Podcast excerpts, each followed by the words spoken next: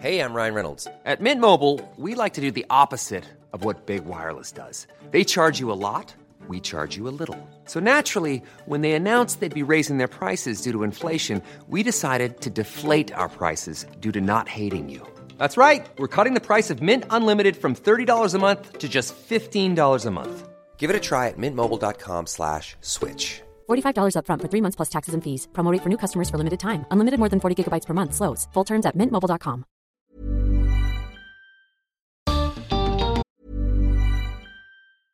Even when we're on a budget, we still deserve nice things. Quince is a place to scoop up stunning high-end goods for 50 to 80% less than similar brands. They have buttery soft cashmere sweaters starting at $50, luxurious Italian leather bags, and so much more. Plus, Quince only works with factories that use safe, ethical, and responsible manufacturing. Get the high-end goods you'll love without the high price tag with Quince. Go to quince.com slash style for free shipping and 365-day returns. Hoy las redes sociales capturan nuestra atención generando lo que muchos consideran adicciones modernas. ¿Qué impacto tiene todo esto sobre cada uno de nosotros y sobre los vínculos que tenemos con otras personas?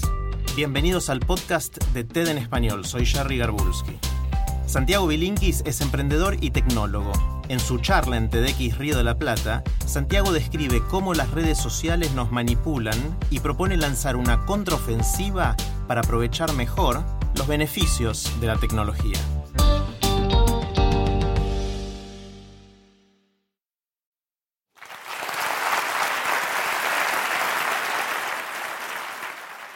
Hace un tiempo estaba en un bar. En otra mesa había una mujer con su hijo de unos cinco años. Ella estaba completamente capturada por su celular. Y mientras el nene la miraba, tal vez otro chico hubiera hecho lío para tratar de llamar su atención. Pero este nene no. Esperó un buen rato, finalmente se paró de su silla, fue detrás de su mamá y empezó a acariciarle el pelo. Intentó convocarla con caricias durante varios minutos y ella en ningún momento se dio cuenta de lo que estaba pasando.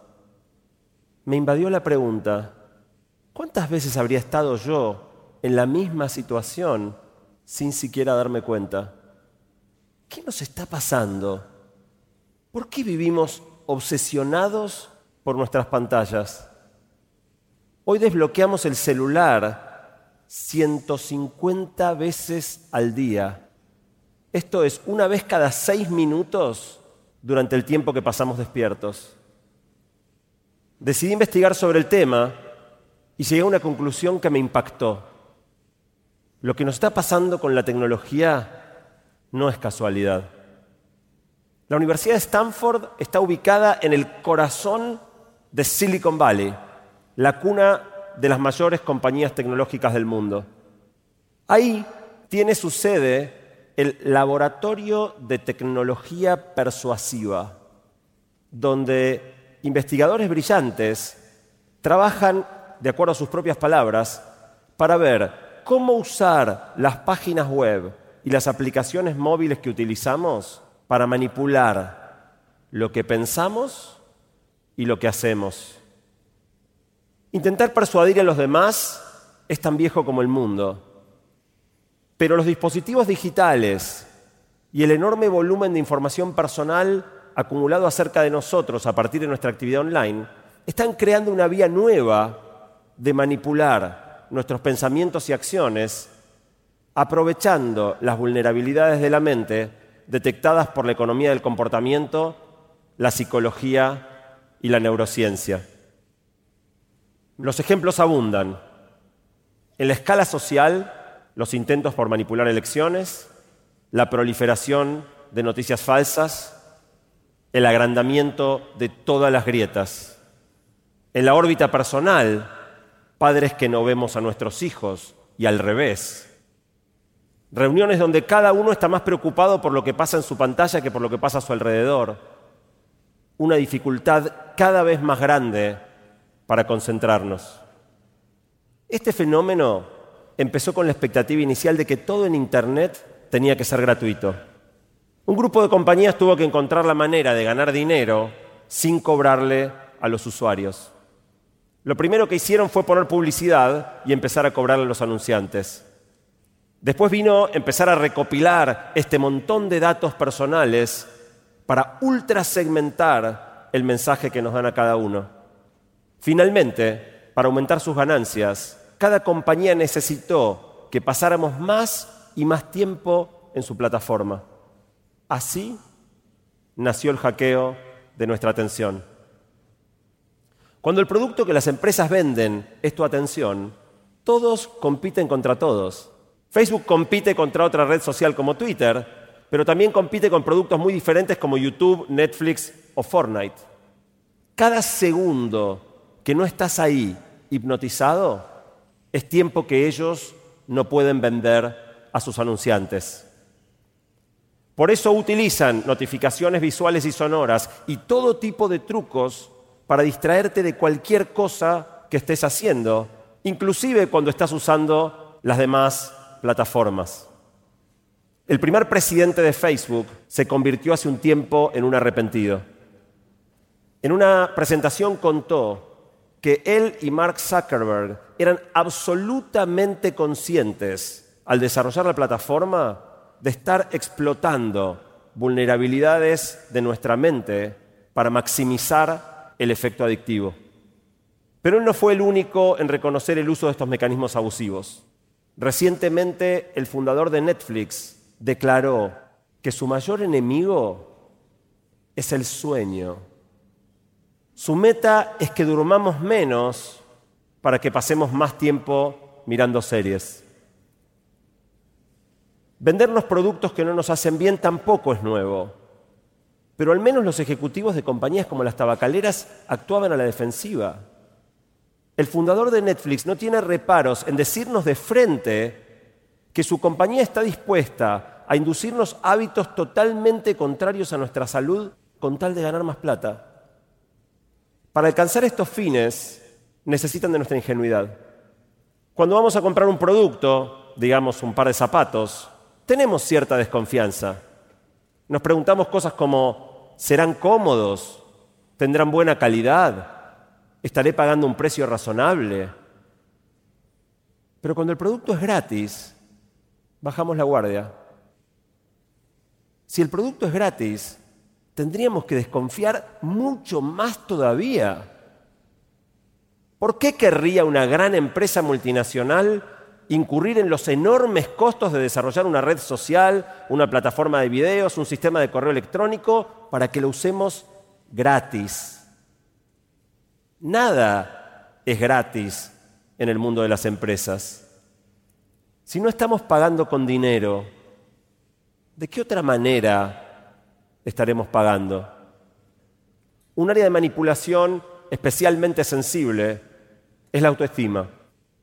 El creciente uso de fotos y videos como lenguaje principal en las redes le da una importancia absurda, desproporcionada al aspecto estético y el aspecto físico por sobre todas las demás dimensiones de nuestra persona frente a los ojos de los demás y por lo tanto de nosotros mismos.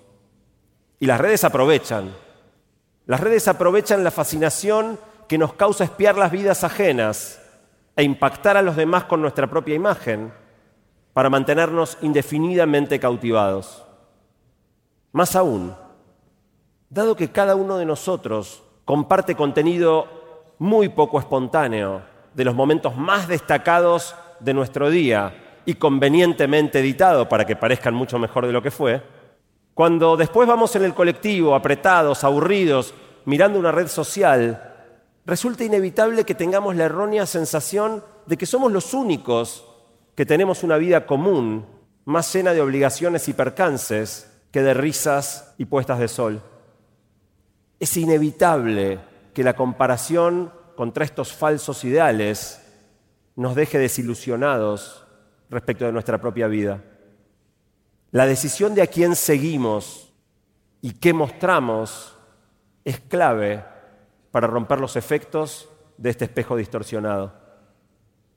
Si bien siempre fue cierto que había personas más populares y otros más retraídos, de alguna manera esto está implícito. hoy se mide y está a la vista de todos.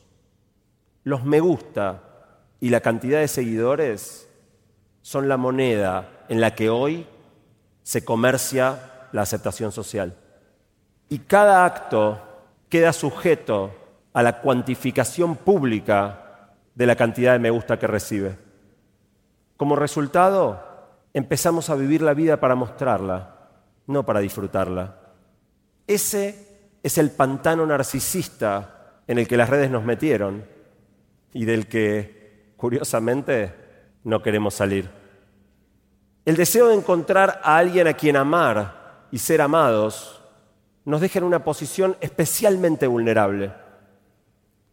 El mes pasado, la Secretaría de Defensa del Consumidor de Estados Unidos demandó a la mayor empresa mundial de citas. Los acusa de aprovecharse de la desesperación de quienes no están pudiendo encontrar pareja para permitir que sean contactados de perfiles falsos, invitarlos a pagar para entrar en contacto con estas personas inexistentes, que después jamás devolverán sus mensajes. ¿Realmente vale todo para retenernos como usuarios y quedarse con nuestro dinero?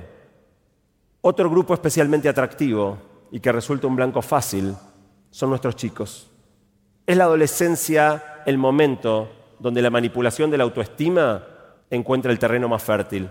Pero el problema empieza mucho antes que eso. Los bebés también han sido descubiertos como un nuevo target consumidor y YouTube está lleno de videos específicamente diseñados para cautivarlos. A pesar de que la recomendación de la Organización Mundial de la Salud es que los menores de dos años no pasen ni un segundo frente a pantallas, la realidad es bien diferente.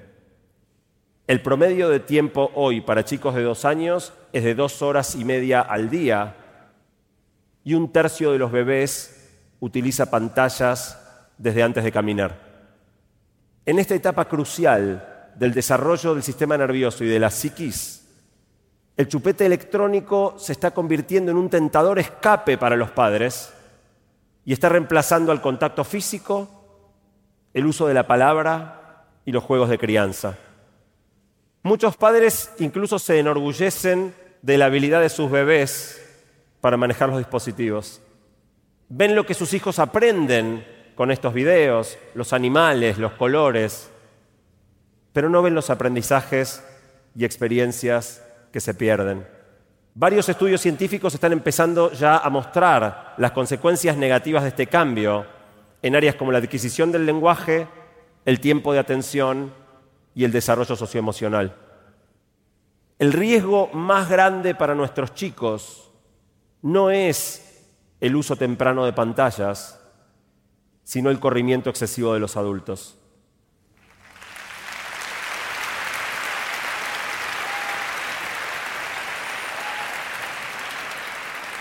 Frente a esto, hay algunas personas que dicen, después de todo, es lo mismo de siempre.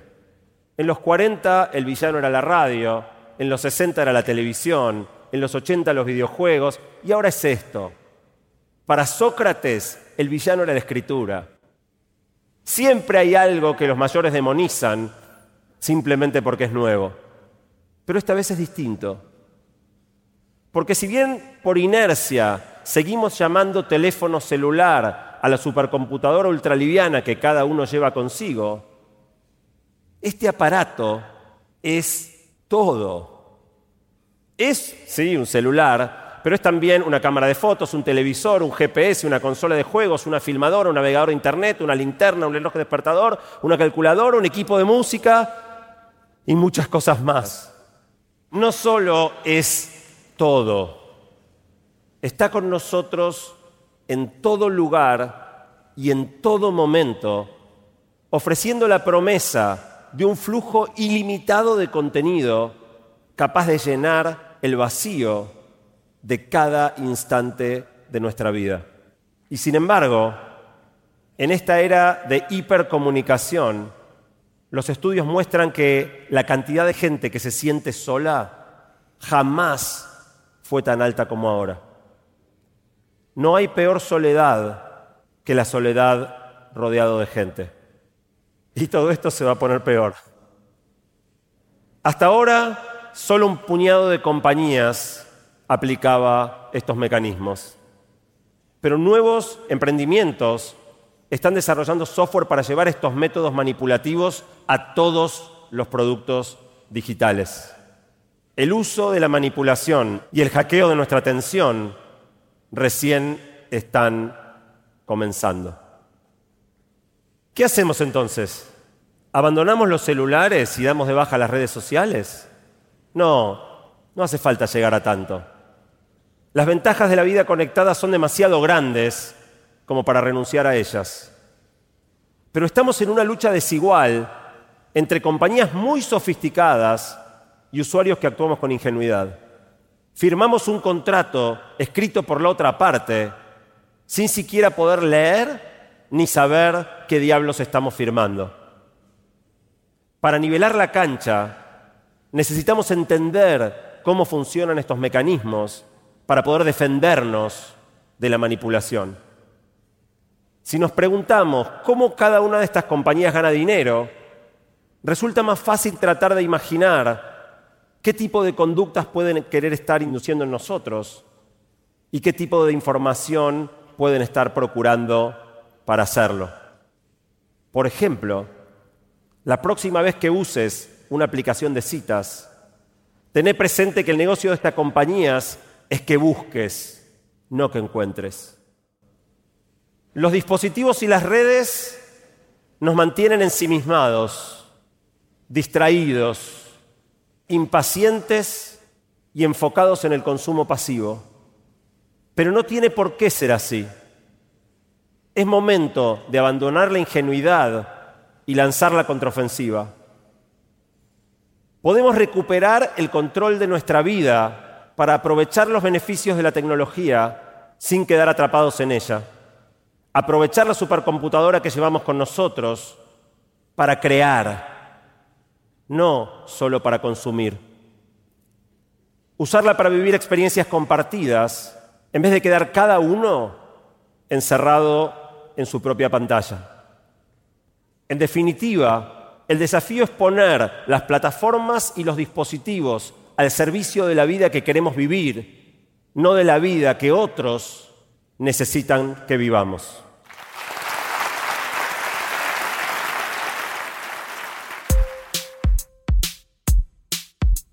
Si les gusta TED en español, la mejor manera de apoyarnos es compartiendo el podcast con sus amigos. Pueden encontrar todos los episodios en Spotify, en Apple Podcast o en tedenespanol.com. También nos pueden dejar un comentario en la página de Facebook de TED en Español. Soy Jerry Garbulski y los espero en el próximo episodio.